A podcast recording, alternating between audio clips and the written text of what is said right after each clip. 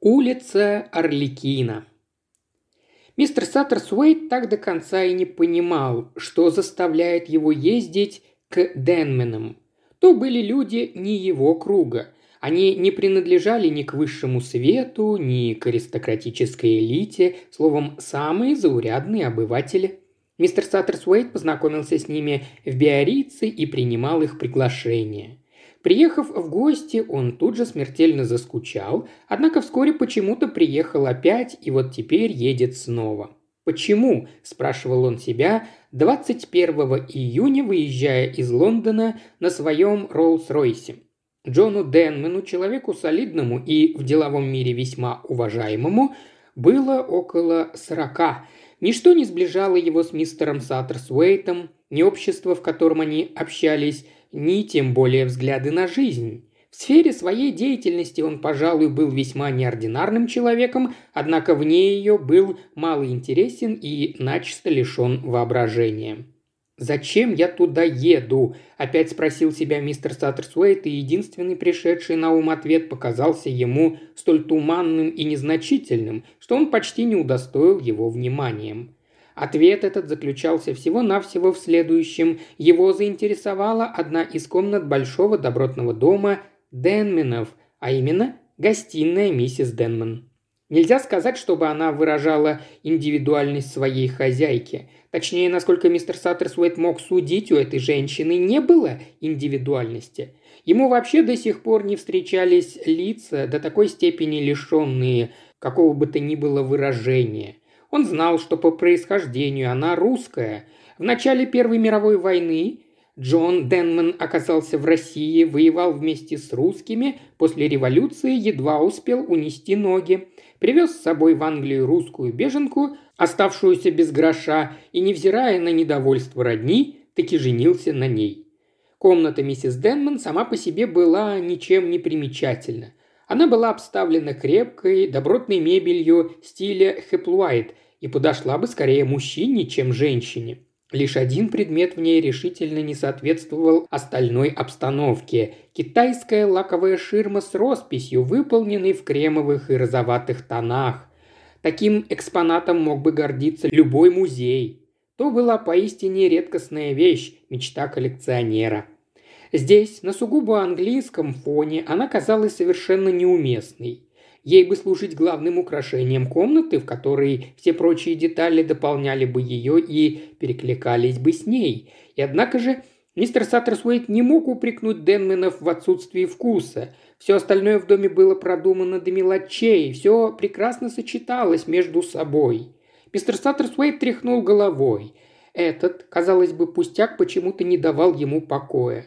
Именно он и ничто другое, по-видимому, и заставлял мистера Саттерсуэйта снова и снова возвращаться в этот дом. Может, это китайская ширма в английской гостиной всего лишь женская прихоть? Однако, вспоминая миссис Денман, флегматичную женщину с несколько рисковатыми чертами лица, правильно и без малейшего акцента говорящую по-английски, мистер Саттерсуэйт никак не мог связать ее образ с подобными капризами. Машина, наконец, подкатила к дому, и мистер Саттерсуэйт выбрался из нее, все еще размышляя о загадке китайской ширмы.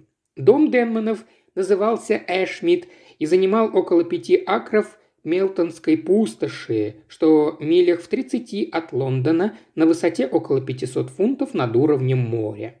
В этих краях оседают люди преимущественно солидные и респектабельные. Дворецкий встретил мистера Саттерсуэйта с надлежащим почтением. «Мистер и миссис Денман в настоящий момент отсутствуют», — сообщил он. «Они на репетиции, но просят мистера Саттерсуэйта до их возвращения чувствовать себя как дома». Мистер Саттерсуэйт кивнул и, вняв просьбе хозяев, направился в сад. Рассеянно оглядывая цветочные клумбы, он не спеша брел по тенистой дорожке и вскоре оказался возле каменной ограды с калиткой. Калитка была не заперта, мистер Саттерсуэйт шагнул на улицу и огляделся. Перед ним лежала прелестная улочка, зеленая, тенистая, с высокой живой изгородью по обе стороны – Классическая сельская улочка, петляющая то вправо, то влево. Мистер Саттерсуэйт припомнил штемпель на конверте. Эшмидт, улица Орликина. и местное ее название, когда-то вскользь упомянутая миссис Денман. «Улица Орликина», – тихонько пробормотал он. «Интересно». Он свернул за угол. Впоследствии он не раз спрашивал себя, почему, встретив за поворотом своего загадочного друга, мистера Арликина, он почти не удивился. Они пожали друг другу руки. «Стало быть, и вы здесь?» – сказал мистер Саттерсуэйт. «Да, я тоже в гостях у Денменов», – ответил мистер Кин. «Вы в гостях?» «Да, вас это удивляет?» «Не то чтобы», – запнувшись, проговорил мистер Саттерсуэйт. Но мне кажется, вы нигде не гостите подолгу. Ровно столько, сколько нужно, без улыбки сказал мистер Кин. Понимаю, кивнул мистер Саттерсуэйт. Несколько минут оба шли молча. «Это улочка, она...» – начал мистер Саттерсуэйт и смолк. «Она моя». «Я почему-то так и подумал», – торопливо сказал мистер Саттерсуэйт. «Но здесь называют ее еще и по-другому. Улица влюбленных. Слышали?» Мистер Кин кивнул. Впрочем, мягко заметил он, думаю, что улица влюбленных найдется в каждой деревне. Вероятно, вздохнул мистер Саттерсуэйт. Внезапно он почувствовал, что сам он – старомодный, сморщенный, отживший свое человечек, лишний на этой улице, где с обеих сторон буйно разрастается и зеленеет молодая поросль. «Куда же, интересно, она ведет?» – неожиданно для себя спросил он. «Куда ведет? А вот сюда, за последним поворотом открылся обширный пустырь, а почти у самых их ног зияла глубокая мусорная яма. Там на дне блестели на солнце консервные банки. Под ними виднелись уже не блестящие ржавые банки, старые ботинки, грязные обрывки газеты и всякий ненужный хлам. «Свалка!» – негодующе воскликнул мистер Саттерсуэйт и от волнения тяжело задышал. Иногда на свалке можно увидеть поистине прекрасные вещи», – усмехнулся мистер Кин. «Знаю, знаю», – закивал мистер Саттерсуэйт и чуть смущенно процитировал. «И сказал Господь, принесите мне две вещи, самые прекрасные в этом городе». Помните продолжение?» Мистер Кин кивнул. Мистер Саттерсуэйт перевел взгляд на полуразрушенный домик, прилепившийся над обрывом на самом краю ямы. Надо же было кому-то построить дом в таком месте», – заметил он. «Представляю, какой у них был вид из окна». «Думаю, в те годы свалки еще не было», – возразил мистер Кин. «По-моему, здесь как раз жили Денмены, когда они только-только поженились. Они перебрались в большой дом лишь после того, как родители умерли. А бывший их домик разрушился, когда здесь на пустыре начали разрабатывать карьер. Но, как видите, так ничего и не разработали. Они повернулись и пошли в обратную сторону. Мистер Саттерсуэйт улыбнулся. Наверное, и правда, теплыми летними вечерами по этой улочке, обнявшись, бродят влюбленные. Вероятно. «Влюбленные», – задумчиво повторил мистер Саттерсуэйт. В тоне его не было традиционного смущения англичанина, рискнувшего заговорить о любви. Очевидно, сказывалось присутствие мистера Кина – вы ведь немало сделали для влюбленных, да, мистер Кин?» Тот молча поклонился в ответ. «Вы спасали их от страданий, более того, от смерти, или даже умели защитить. Все это делали вы, вы, а не я. Какая разница, сказал мистер Саттерсуэйт, какая разница? Настойчивее повторил он, ибо собеседник молчал. Просто, не знаю уж почему, но вы предпочитаете действовать через меня, моими руками, и никогда не действуете напрямую». «Иногда бывает», – сказал мистер Кин, и в голосе его послышались какие-то новые, незнакомые нотки. Мистер Саттерсуэйт невольно поежился. «Похолодало, что ли?» – подумал он, однако солнце светило по-прежнему ярко. В этот момент из-за поворота показалась девушка в розовом ситцевом платье, светловолосая, голубоглазая и очень миленькая. Мистер Саттерсуэйт признал в ней Молли Стэнуэлл, которую встречал здесь и раньше. Она приветственно помахала ему рукой. «Джон с Анной только что вернулись», – издали крикнула она. «Они знали, что вы должны вот-вот приехать, но никак не могли пропустить репетицию».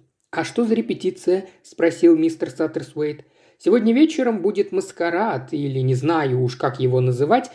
но с песнями и танцами, как положено. Мистер Мэнли, вы его, кажется, видели, у него тенор. Так вот, он будет петь Пьеро, а я Пьеретту. Приедут двое профессиональных танцоров на роли Орликина и Коломбины, как вы понимаете. И еще будет большой хор девочек. Леди Рошеймер занималась с деревенскими девочками, у нее просто талант по этой части. И музыка неплохая, хотя по-нынешнему почти без мелодий. Клод Уикем, знаете такого композитора?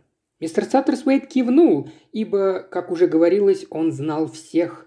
Он многое знал и о Клоде Уикеме, восходящей звезде в мире музыки, и о леди Рошеймер, дородной еврейке, питавшей слабость к молодым людям от искусства. Он также все знал о сэре Леопольде Рошеймере, который хотел, чтобы его жена была счастлива, но в отличие от большинства мужей, не мешал ей быть счастливой так, как ей самой хочется. Клода Уикима они нашли за чаем у Денменов. Он непрерывно что-то говорил, при этом запихивая в рот все без разбору и беспорядочно размахивая длинными белыми руками, которые у него, казалось, сгибались в обе стороны. Глаза композитора близоруко щурились из-за больших очков в роговой оправе.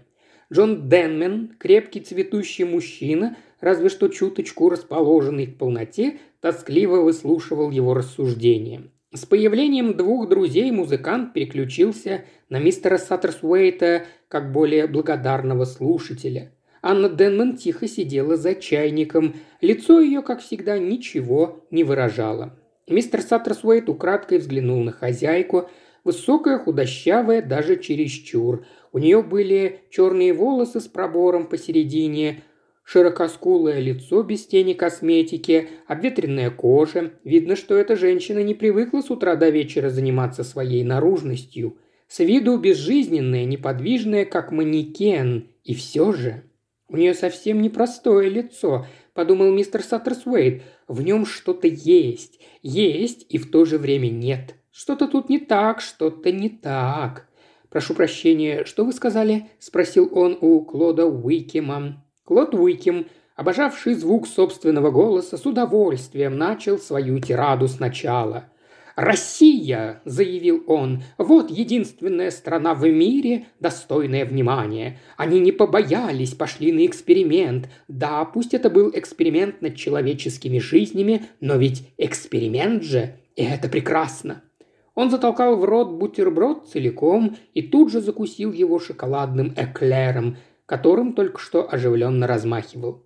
«Взять хотя бы русский балет», – с набитым ртом продолжал он. Тут, вспомнив о хозяйке, он обернулся к ней. Вот что она, к примеру, думает о русском балете? Этот вопрос, очевидно, был всего лишь прелюдией к пункту более важному, а именно к тому, что сам Клод Уикем думает о русском балете. Однако ответ ее оказался столь неожиданным, что оратор начисто сбился с мысли. «Я его ни разу не видела». «Что?» Он уставился на нее, открыв рот. «Но как же?» «Я сама танцевала до замужества», – тем же монотонным невыразительным голосом продолжала она. «А теперь...» «Не варится же право всю жизнь в одном котле», – вставил ее муж. «Балет», – она повела плечом. «Я знаю все его секреты. Он мне не интересен». «О, Клоду Уикему понадобилось некоторое время, чтобы вновь обрести свой опломб, после чего он продолжил прерванные рассуждения. «Кстати, о человеческих жизнях», – сказал мистер Саттерсуэйт, – «и об экспериментировании над ними. Все-таки этот эксперимент дорого обошелся России». Клод Уикем круто развернулся в его сторону. «Я знаю, кого вы сейчас вспомнили», – вскричал он, – «Корсавину! бессмертную, единственную Корсавину. Вы видели, как она танцевала?» «Трижды», — сказал мистер Саттерсуэйт, — «два раза в Париже и один раз в Лондоне. Ее невозможно забыть». Он произнес это чуть ли не с благоговением. «Я тоже видел ее на сцене», — сказал Клод Уикем. «Мне было десять лет, и дядя как-то взял меня с собой в театр. Она была божественна. Я буду помнить ее до конца дней своих и он в сердцах зашвырнул в клумбу недоеденную булочку. «В одном берлинском музее есть ее статуэтка», – сказал мистер Саттерсуэйт. Отличная работа передает ощущение этой ее необыкновенной хрупкости, будто она может рассыпаться от одного единственного прикосновения. Я видел, как она танцевала в Лебедином озере, видел ее Коломбину и умирающую нимфу. Он помолчал, качая головой. Это была гениальная балерина. Пройдут годы и годы, прежде чем родится другая такая. И ведь она была еще так молода, а погибла нелепо и бессмысленно в первые же дни революции. «Безумцы, дураки, обезьяны!» Захлебываясь чаем, рычал Клод Уикем. «Я училась вместе с Корсавиной», — сказала миссис Денмем, — «и довольно хорошо ее помню». «Она была прекрасна, да?» – спросил мистер Саттерсуэйт. «Да», – тихо сказала миссис Денмер, – «она была прекрасна». Когда Клод Уикем наконец отбыл, Джон Денман вздохнул с таким облегчением, что его жена рассмеялась. «Я вас понимаю», – кивнул мистер Саттерсуэйт, «но, несмотря ни на что, этот юноша умеет писать настоящую музыку». «Да», – сказал Денман, – «несомненно. Другое дело, надолго ли его хватит. То есть, не понял Денман, к нему слишком рано пришел успех. Юношам это, как правило, вредит. Я не прав? Он обернулся к мистеру Кину. «Вы всегда правы», — сказал мистер Кин. «Пойдемте в мою комнату», — пригласила миссис Денмен. «Там нам будет удобнее». Она первая направилась к лестнице, остальные последовали за ней. При виде китайской ширмы у мистера Саттерсуэйта перехватило дыхание. Он поднял глаза и обнаружил, что миссис Денмен наблюдает за ним. «Вы, говорят, всегда правы», – задумчиво кивнув, проговорила она. «Что же вы скажете о моей ширме?» В ее вопросе ему вдруг послышался некий потаенный смысл, и, отвечая, он слегка волновался. «Она!» Он запнулся, подыскивая слова. «Восхитительно! Более того, она бесподобна!» «Вы правы», — сказал подошел Денман. «Мы ее купили вскоре после нашей женитьбы. Она досталась нам за десятую часть настоящей стоимости, и все равно нам пришлось потом год выкарабкиваться из долгов. Помнишь, Анна?» «Да», — сказала миссис Денман, — «помню». Собственно говоря, нам вообще не стоило ее покупать, во всяком случае тогда. Теперь, конечно, другое дело. На днях на аукционе Кристи распродавали прекрасные китайские вещицы, тоже лаковые. Как раз то, что надо для этой комнаты. Можно было бы обставить ее всю в китайском стиле, а старую мебель убрать. Так представьте, Саттерсуэйт, моя жена даже слышать об этом не захотела. «Мне нравится моя комната именно такой», – сказала миссис Денмер и посмотрела на мужа. Мистеру Саттерсуэйту опять почудилось, что эти слова и этот взгляд таят в себе некий скрытый смысл, но он опять не смог его разгадать. Оглядевшись, он впервые обратил внимание на то, что в комнате нет ничего личного, ни фотографий, ни цветов, ни безделушек, вообще никаких признаков того, что она принадлежит живому человеку. И если бы не китайская ширма, так явно ни с чем не вязавшаяся, ее можно было бы принять за образец меблировки гостиной в каком-нибудь мебельном магазине. Когда он поднял глаза, хозяйка чуть наклонилась вперед – смотрела на него с улыбкой. «Слушайте», — сказала она. На секунду в ней проступило что-то неанглийское, чужестранное. Говорю это вам, потому что вы поймете. Когда мы покупали эту ширму, мы платили за нее не только деньгами, любовью. Мы любили ее за то, что она была такая восхитительная и бесподобная, и ради этой своей любви отказывались от многого другого, в чем мы тогда очень нуждались и чего у нас не было. А за те китайские вещицы, о которых говорит мой муж, мы можем заплатить только деньгами, потому что больше у нас ничего нет». Дэнмен рассмеялся. «Ну, как знаешь», — сказал он, однако тон его выдавал легкую досаду. Все равно среди английской мебели она не смотрится. Мебель, конечно, хорошая, добротная и настоящая, как-никак хэплуайд, а не какая-нибудь подделка. Но, в общем-то, ничего особенного. Она кивнула.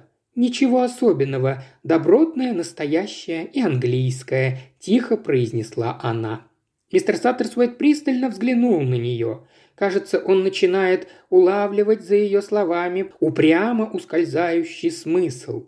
Английская мебель, яркая красота китайской ширмы. Ах нет, он снова упустил нить. «На улице мне встретилась мисс Стэнуэлл», – заметил он между прочим. «Она сказала, что собирается петь Пьеретту в вашем сегодняшнем представлении». «У нее, кстати, отлично получается», – сказал Денмен. «У нее смешные ноги», – сказала Анна. «Глупости», – оборвал ее муж. «Все женщины одинаковы, Саттерсуэйт, не выносят, чтобы при них хвалили другую. А Молли девушка красивая, так что понятно, каждая женщина норовит вонзить в нее жало. «Я говорила о том, как она танцует», – чуть удивленно сказала Анна Денмен. «Да, она очень хорошенькая, но ужасно смешно перебирает ногами. И не пытайтесь меня переубедить, слава богу, я кое-что в этом понимаю». Мистер Саттерсуэйт тактично вмешался. Насколько я понял, к вам приезжают настоящие танцоры. Да, ведь в спектакле есть чисто балетные сцены. Князь Аранов должен привести их на своей машине. Сергей Аранов? Это Анна Денмен удивленно подняла голову. «Ты знаешь его?» – обернулся к ней муж. «Да, знала. В России». Джон Денмен, как показалось, мистеру Саттерсуэйту забеспокоился. «А он тебя узнает?» «Да, он меня узнает». Она тихо и торжествующе засмеялась. Странно, но теперь в ней не было ничего от безжизненного манекена. Она без смущения смотрела на мужа, затем сказала. «Значит, танцоров привезет Сергей. Что ж, он всегда увлекался балетом». «Понятно», – резко сказал Джон Денмен и, повернувшись, вышел из комнаты. Мистер Кин последовал за ним, а Анна Денман прошла к телефонному аппарату, сняла трубку и назвала номер – Мистер Саттерсуэйт собирался незаметно уйти, но она сделала ему рукой знак остаться. «Я могу поговорить с леди Рушеймер? Ах, это вы! Это Анна Дейнман. Скажите, князь Аранов еще не приехал?» «Что? Что? О боже, какой ужас!» Некоторое время она слушала, потом тихо повесила трубку и обернулась к мистеру Саттерсуэйту. С ним произошел несчастный случай. Да и неудивительно, раз Сергей был за рулем. Он, видимо, ничуть не изменился за эти годы. Балерина не сильно пострадала, у нее только ушибы, но она слишком взволнована и не сможет сегодня танцевать, а у ее партнера сломана рука. Сам Сергей в порядке, воистину черт бережет своих. А как же сегодняшний спектакль? Да, вы правы, друг мой. Придется это решать.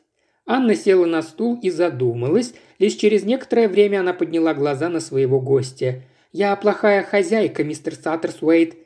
А совсем вами не занимаюсь. Уверяю вас, в этом нет необходимости. Хотя мне хотелось бы вас кое о чем спросить. Да? Откуда вы знаете мистера Кина? Он часто бывает здесь?» – медленно проговорила она. «Кажется, у него тут неподалеку какие-то владения». «Да, он мне сегодня говорил». «Он!» – она замолчала. Глаза хозяйки и гостя встретились. «Думаю, что вы лучше меня знаете, кто он такой», – закончила Анна Денмен. «Я? А разве нет?» Мистер Саттерсуэйт опять ощутил беспокойство. Эта женщина определенно вносила разлад в стройную гармонию его души. Она, казалось, ждала от него каких-то признаний, к которым он еще не был готов. «Да, знаете», — повторила она. «Думаю, вы почти все знаете, мистер Саттерсуэйт». Лесть всегда опьяняла мистера Саттерсуэйта, однако на сей раз слова хозяйки его почему-то не тронули. Он смиренно покачал головой. «Что может знать человек?» – сказал он. «Немного, почти ничего». Она молча кивнула в ответ и вскоре, не глядя на него, заговорила задумчиво, словно сама с собой. Если я вам что-то скажу, вы не будете смеяться? Впрочем, нет, вы не будете. Представьте себе, что вам для того, чтобы заниматься своим делом, своим ремеслом, пришлось бы вообразить нечто такое, чего на самом деле не существует.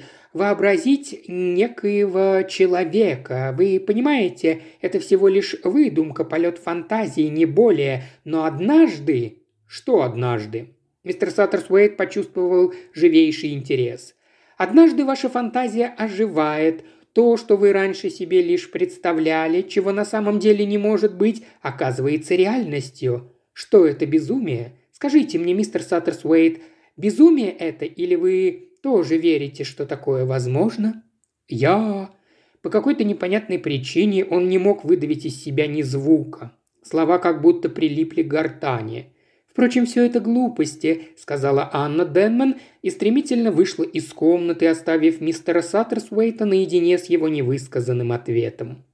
Когда он спустился к ужину, миссис Денмен беседовала с гостем, высоким темноволосым мужчиной средних лет. «Князь Аранов? Мистер Саттерсуэйт?» Они поклонились друг другу. У мистера Саттерсуэйта мелькнула мысль, что его появление, кажется, прервало какой-то разговор, который уже не возобновится. Однако никакой неловкости из-за этого не возникло. Русский гость легко и естественно рассуждал о близких и понятных мистеру Саттерсуэйту вещах. У него был прекрасный художественный вкус, а вскоре к тому же выяснилось, что у них с мистером Саттерсуэйтом много общих знакомых. Появился Джон Денмен, и разговор перекинулся на более конкретные вопросы. Аранов выразил свое сожаление по поводу несчастного случая. И все-таки, знаете, я не виноват. Я люблю ездить быстро, что верно, то верно, но я неплохо вожу, просто так уж вышла судьба. Он пожал плечами. Все под Господом ходим. Это в вас говорит русский характер, Сергей Иванович, заметила миссис Денмен. А в вас откликается, Анна Михайловна, парировал гость. Мистер Саттерсуэйт обвел глазами всех троих. Джон Денман держится отчужденно. Светлые волосы, бледное лицо, типичный англичанин. Двое других до странности похожи друг на друга. Оба худощавые, смуглые, темноволосые. Эта сцена что-то ему напоминает, но что? А, вспомнил. Валькирия, первый акт. Зигмунд и Зиглинда. Такие похожие друг на друга, а рядом словно чужой хундинг – в голове мистера Саттерсуэйта зашевелилась догадка. Так вот, почему мистер Кин сегодня здесь. Он твердо верил, где появляется мистер Кин, там неизбежно что-то произойдет. Что ж, стало быть, намечается банальный любовный треугольник. Мистер Саттерсуэйт почувствовал смутное разочарование. Пожалуй, он ожидал большего.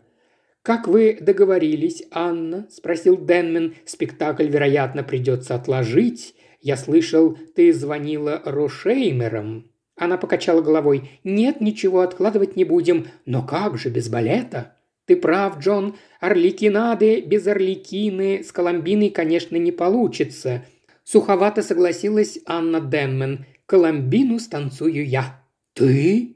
Он был явно удивлен и, как показалось мистеру Саттерсуэйту, даже раздосадован. Она спокойно кивнула. «Не беспокойся, Джон, я тебя не подведу. Ты забываешь, все-таки это была моя профессия». «Какая сложная штука человеческий голос», – подумал мистер Саттерсуэйт. «Одно говорит, другое не договаривает. Знать бы что». «Ладно», – нехотя согласился Джон Денман, – «это решает половину проблемы, но как насчет второй половины, где ты найдешь Орликина?» «А я его уже нашла, вот он». И она указала рукой на дверь, где как раз в этот момент появился мистер Кин. Он улыбнулся ей в ответ. «Боже правый, Кин!» – воскликнул Джон Денман. «И вы туда же! Ни за что бы не подумал, что вы что-нибудь в этом смыслите!» «Мистер Кин может представить рекомендации знатока», – сказала Анна. «За него поручится мистер Саттерсуэйт». Она улыбнулась мистеру Саттерсвейту, и тому волей-неволей пришлось что-то отвечать. «Да-да, я ручаюсь за мистера Кина», – растерянно забормотал он. Денман переключился на другие вопросы. «После спектакля будет костюмированный бал. Вот еще морока, придется ведь и вас во что-нибудь нарядить, Саттерсвейт». Тут же мистер Саттерсвейт решительно замотал головой. «Думаю, мой почтенный возраст меня извинит». Но тотчас у него возникла блестящая мысль, и он накинул на руку салфетку. «Перед вами, господа, немолодой лакей, знававший лучшие времена», и рассмеялся. «Что ж, неплохое занятие», – заметил мистер Кин. «Можно многое увидеть». «А мне придется напялить какое-нибудь дурацкое тряпье», – обреченно произнес Денмен. «Слава богу, сегодня хоть не жарко. Ну а вы?» Он взглянул на Аранова. «У меня с собой костюм Орликина», – сказал князь и на секунду задержал взгляд на лице хозяйки. Последовала неловкая пауза, или, возможно, она лишь показалась неловкой мистеру Саттерсуэйту. «Этак, пожалуй, мы все втроем можем нарядиться орликинами», – рассмеялся Денман. «У меня тоже есть старый костюм Орликина. Мне сшила его жена вскоре после свадьбы, тоже для какого-то маскарада». Он оглядел собственную грудную клетку. «Правда, я не очень уверен, что смогу теперь в него влезть». «Да», — сказала его жена, — «ты уже не сможешь в него влезть». И снова тон ее говорил гораздо больше, чем слова. Она взглянула на часы. «Если Молли сейчас не появится, не будем больше ждать». Но в этот момент Дворецкий сообщил, что девушка здесь. Она уже переоделась в свое белое с зеленым платье Пьеретты. Что ж, оно ей к лицу, подумал мистер Саттерсуэйт. Молли была полна энтузиазма по поводу своего предстоящего выступления. «Я так волнуюсь», – объявила она, когда после обеда подали кофе. «А вдруг я забуду слова или у меня голос задрожит?» «У вас прелестный голос», – сказала Анна. Я бы на вашем месте о нем не беспокоилась. А я все равно беспокоюсь. Хорошо, хоть о танцах не нужно переживать в конце концов. В собственных ногах мудрено запутаться, ведь правда?» Вопрос был обращен к Анне, но та лишь посоветовала ей. «Спойте что-нибудь мистеру Саттерсвейту, вот увидите, он вас успокоит». Молли прошла к пианино и запела старинную ирландскую балладу. В гостиной зазвенел ее свежий мелодичный голосок. Ах, милая Шила, что смотришь в огонь так уныло, Скажи мне, моя смуглянка, скажи, кого ты там видишь. Того, кто меня любит, и того, кто меня разлюбит, и за ним тень еще одного, того, кто меня погубит. Песня продолжалась. Когда Молли кончила петь, мистер Саттерсуэйт ободряюще закивал. «Миссис Денман права, у вас прелестный голос. Может быть, не хватает техники, зато сколько чувства, непосредственности». «Верно», — согласился Джон Денман. «Так что вперед, Молли, и не трусь. И вообще, пора уже нам отправляться к Рошеймерам». Все разошлись по своим комнатам, переодеться. Решили идти пешком, благо вечер был восхитительный, а до дома Рошеймеров не больше двухсот ярдов – Мистер Саттерсуэйт ненадолго остался в гостиной вдвоем со своим другом. «Странная вещь», – начал он, – «но ее песня почему-то напомнила мне о вас. И за ними тень еще одного. В этом есть какая-то тайна, а сталкиваясь с тайной, я всякий раз думаю о вас». «Неужто я такой таинственный?» – улыбнулся мистер Кин. Мистер Саттерсуэйт убежденно закивал, даже очень. Представьте, до сегодняшнего дня я и не подозревал, что вы профессиональный танцор. «Правда?» – сказал мистер Кин. «Вот послушайте», – сказал мистер Саттерсуэйт и тихонько напел любовную тему из «Валькирии». Вот что крутилось у меня в голове, когда я за обедом наблюдал за этой парочкой.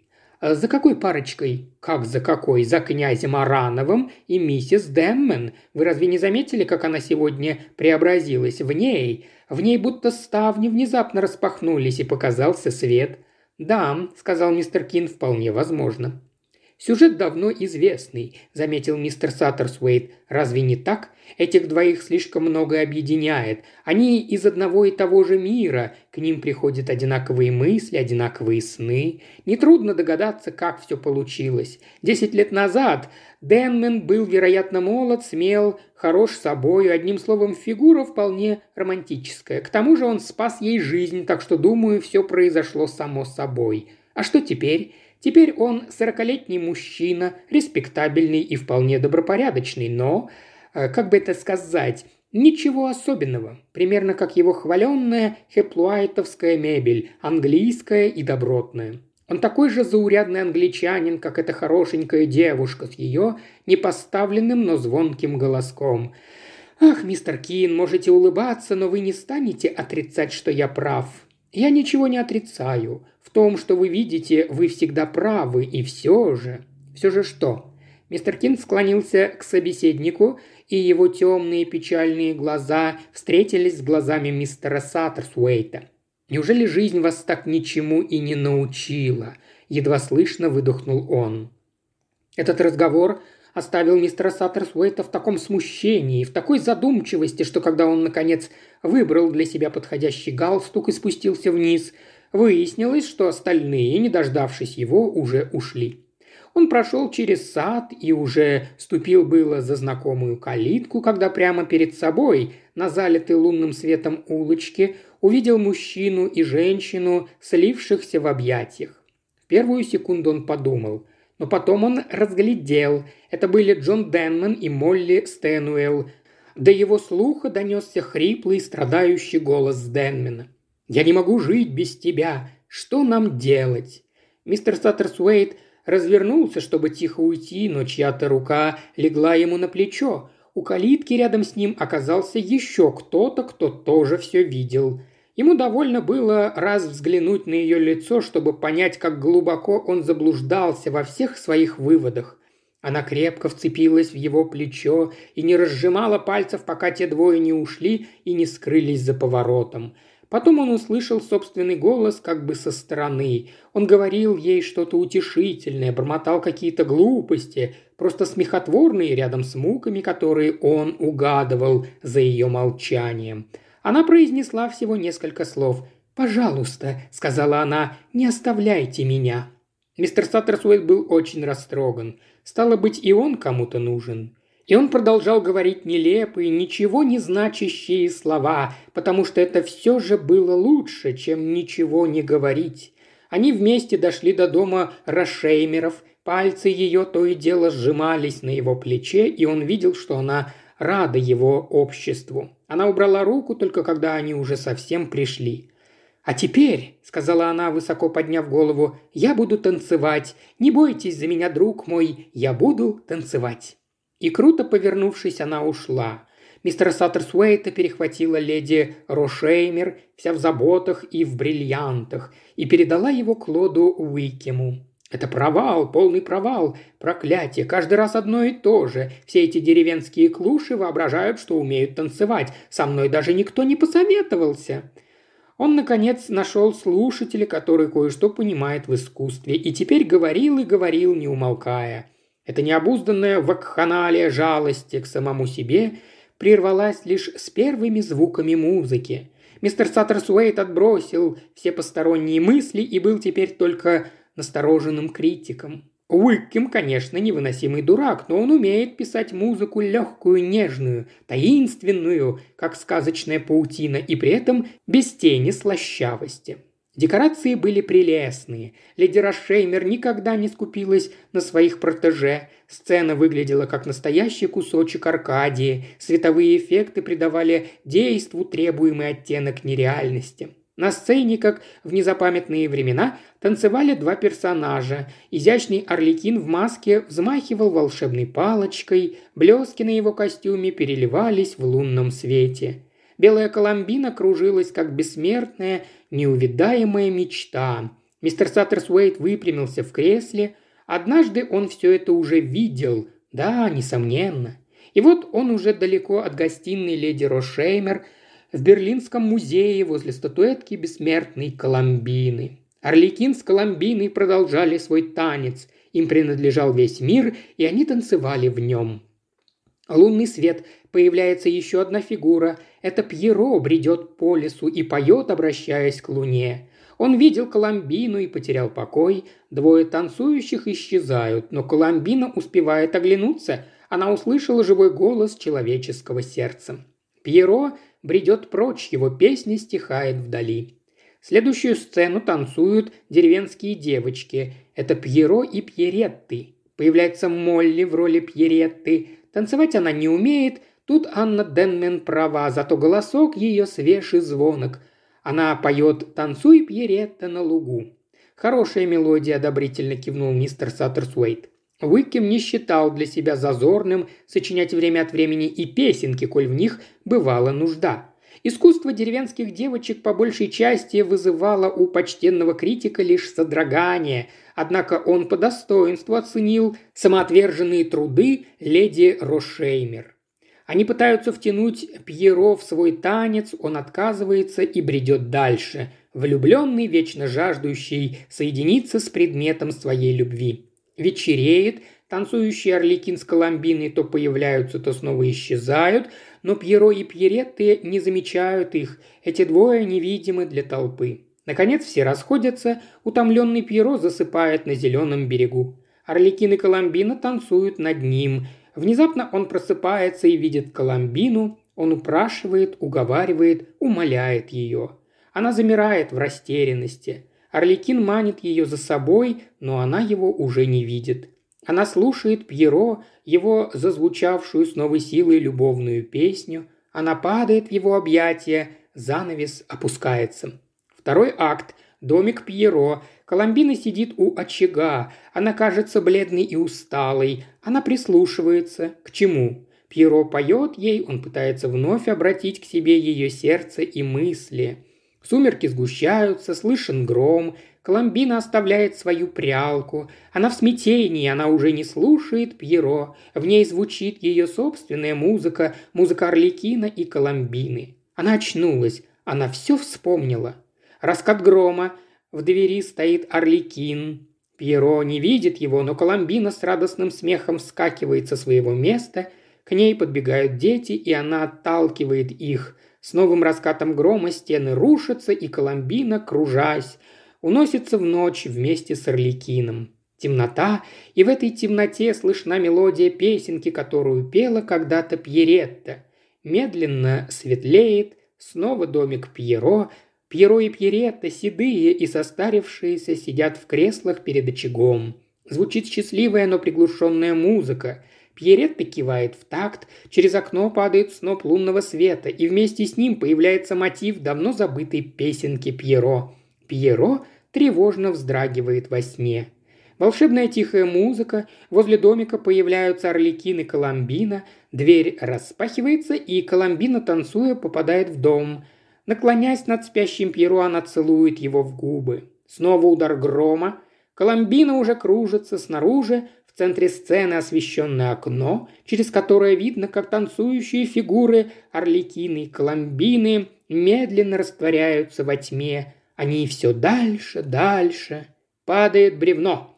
Пьеретта в гневе скакивает со своего места, бросается к окну и задергивает занавеску. Этим неожиданным диссонансом все заканчивается. Мистер Саттерсуэйт неподвижно сидел среди выкриков и аплодисментов. Наконец он встал и вышел из зала. На пути ему встретилась взволнованная, разгоряченная Молли Стэмуэлл. Она принимала комплименты. Потом Джон Денман, который пробирался сквозь толпу с по-новому горящими глазами. Молли подошла к Джону, но он, едва ли сознавая, что делает, отстранил ее. Он искал другую. «Моя жена! Где моя жена?» Кажется, она вышла в сад. Однако отыскал ее в конце концов не он, а мистер Саттерсуэйт. Она сидела на каменной скамье под кипарисом. Приблизившись к ней, престарелый джентльмен повел себя по меньшей мере странно. Он встал перед нею на колени и поднес ее руку к губам. «Ах», — сказала она, — «вам понравилось, как я танцевала? Вы танцевали так, как вы танцевали всегда, мадам Корсавина». Она затаила дыхание. «Значит, вы догадались. На свете есть лишь одна Корсавина, и однажды увидев ее, уже невозможно забыть. Но почему? Скажите, почему? А что еще я могла сделать? То есть, объясните. Мне кажется, вы должны понять. Вы ведь знаете жизнь. Она говорила очень просто. Теперь все для нее было просто. Видите ли, великая балерина может, конечно, иметь друзей, возлюбленных, только не мужа. А Джон, он ни о чем таком даже слышать не хотел. Он хотел, чтобы я принадлежала ему вся целиком, как никогда не могла бы принадлежать Корсавина. «Я понимаю вас», — сказал мистер Саттерсуэйт. «Я вас понимаю. И вы подчинились». Она кивнула. Вы, должно быть, очень сильно любили», – тихо сказал он. «Вы так решили, потому что я пошла ради него на такую жертву?» – рассмеялась она. «Не только поэтому, еще потому, что вы пошли на нее с таким легким сердцем. Да, возможно, вы правы». «И что же теперь?» – спросил мистер Саттерсуэйт. Улыбка сошла с ее лица. «Теперь?» Она немного помолчала, потом, повысив голос, сказала куда-то в темноту. «Это вы, Сергей? Князь Аранов вышел из-под деревьев на освещенную луной лужайку. Он взял ее за руку и без смущения улыбнулся мистеру Саттерсуэйту. «Десять лет назад я скорбел по Анне Корсавиной», – просто сказал он. «Для меня она была как мое второе «я». Сегодня я снова ее нашел, и больше уже с ней не расстанусь». «Ждите меня через десять минут в конце улицы», — сказала Анна. «Я приду». Аранов кивнул и снова отступил в темноту. Балерина обернулась к мистеру Саттерсуэйту. На губах ее трепетала улыбка. «Друг мой, вы как будто чем-то недовольны». «Кстати», – не отвечая на вопрос, сказал он, – «вы не видели своего мужа? Он искал вас». Легкая тень пробежала по ее челу, однако голос звучал твердо. «Что ж, очень возможно». Я видел его глаза, в них он осекся. Но Анна не дрогнула. Ничего удивительного. Волшебная музыка и лунный свет пробудили ушедшие воспоминания, но это лишь минутная слабость, не более. Скоро пройдет. Стало быть, мне не нужно ничего говорить. Он почувствовал себя старым и утомленным. «Десять лет я жила с тем, кого любила», — сказала Анна Корсавина. «Теперь я ухожу с тем, кто все эти десять лет любил меня». Мистер Саттерсуэт ничего не сказал. Ему действительно больше нечего было сказать. К тому же такое решение представлялось ему самым простым. Вот только оно ему почему-то совсем не нравилось. На плечо ему Снова легла ее рука. «Вы правы, друг мой, но третьего не дано. Каждый хочет повстречать идеальную вечную любовь, но звучит музыка Орликина. Ни один возлюбленный не идеален, потому что все смертны. А Орликин, он невидим, он всего лишь миф, фантазия. Разве только...» «Что?» – спросил мистер Саттерсуэйт. «Разве только что? Разве только имя его смерть?» Мистер Саттерсуэйт вздрогнул – она отступила в сторону и растворилась в темноте. Неизвестно, сколько он так просидел, но внезапно до него дошло, что он теряет драгоценные минуты, он вскочил и засеменил по дорожке. Он не задумывался, куда направиться, его влекло туда помимо воли. Выбежав на улицу, он проникся странным ощущением нереальности – волшебный лунный свет, волшебная ночь и две фигуры, медленно идущие по улице в его сторону. Аранов в костюме Орликина, как мистер Саттерсуэйт подумал в первое мгновение, но когда они проходили мимо него, он понял, что ошибся. Этот стройный силуэт, как легкая раскачивающаяся походка, могла принадлежать лишь одному человеку – мистеру Кину. Легко, словно не касаясь земли, они прошли дальше по улочке – Вскоре мистер Кин оглянулся, и мистер Саттерсуэйт, к своему изумлению, увидел не лицо мистера Кина, а чужое, незнакомое. Хотя нет, не совсем незнакомое. Ах да, таким, вероятно, могло быть лицо Джона Денмена до того, как он был избалован и обласкан жизнью, лицо, в котором горит нетерпение и безрассудство, и угадываются черты мальчишки и возлюбленного. До него долетел ее счастливый звенящий смех. Он глядел им вслед и видел вдали огни маленького домика над обрывом. Он глядел, глядел и, как во сне, не мог отвести взгляда.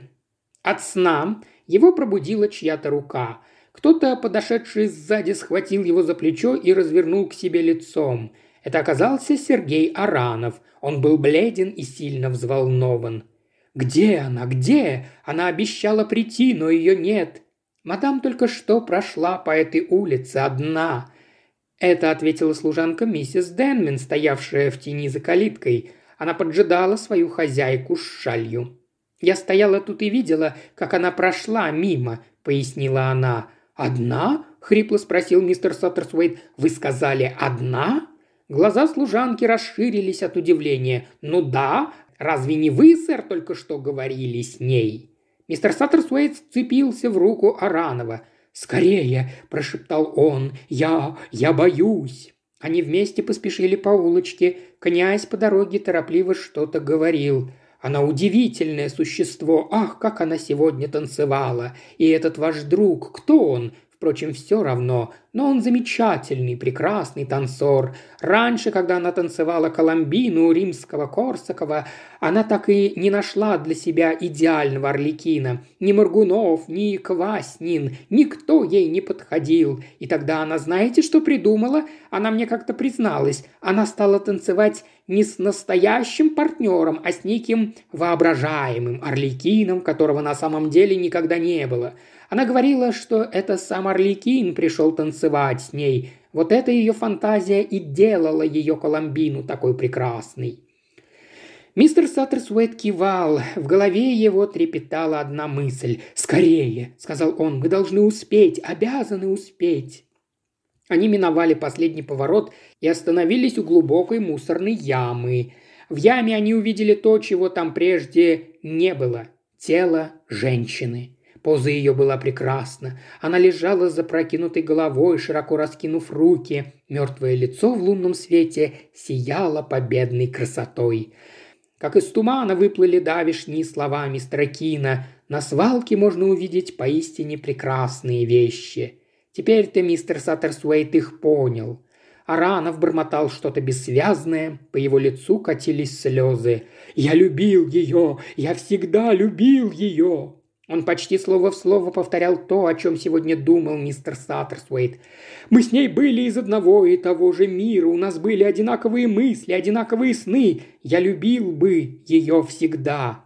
«Откуда вы знаете?» Князь глядел на него молча, видимо, смущенный резким тоном собеседника. «Откуда вы знаете?» – повторил мистер Саттерсуэйт. «Все влюбленные думают так, и все так говорят, но лишь один...» Обернувшись, мистер Саттерсуэйт едва не наткнулся на мистера Кина. В величайшем волнении он схватил своего друга за руку и оттащил в сторону. «Так это были вы?» – сказал он. «Вы только что шли с ней рядом». Мистер Кин немного помолчал и тихо ответил. «Считайте так, если вам угодно. Но служанка вас не видела. Да, служанка меня не видела. Но я же видел. Как это могло быть? Возможно, благодаря цене, которую вы заплатили, вы можете теперь видеть то, чего не видят другие». Мистер Саттерсуэйт с минуту остолбенело глядел на него, потом вдруг задрожал, как осиновый листок. «Где мы?» – прошептал он. «Что это за место? Я уже говорил вам сегодня, это моя улица». «Это улица влюбленных», – сказал мистер Саттерсуэйт, – «и по ней проходят люди. Да, рано или поздно большинство людей проходит по ней. И что же они находят в конце? Мистер Кин улыбнулся и указал на полуразвалившийся домик на краю ямы. Свалку или дом своей мечты. Кто знает, вкратчиво сказал он. Мистер Саттерсуэйт внезапно вскинул голову. Ему хотелось кричать, протестовать. Он чувствовал себя обманутым. «Но ведь я Голос его дрогнул. «Я так и не прошел по вашей улице. Вы жалеете об этом?» Мистер Саттерсуэйт затрепетал. Его друг вырос, казалось, до неимоверных размеров. Что-то страшное, угрожающее замаячило перед мистером Саттерсуэйтом. Удовольствие, скорбь, отчаяние. Его душа, такая маленькая и уютная, в ужасе сжалась. «Вы жалеете?» – повторил свой вопрос мистер Кин – от него повеяло чем-то пугающим. «Нет», – простонал мистер Саттерсуэйт, – «нет!» И вдруг, овладев наконец собой, крикнул «Но я умею видеть! Может, я и в самом деле только зритель драмы жизни, но я вижу то, что невидимо для других. Вы же сами только что это сказали, мистер Кин!» Но мистер Кин исчез. Еще больше аудиокниг в исполнении Ильи Кривошеева на Boosty, Телеграм и ВКонтакте. Все ссылки в описании –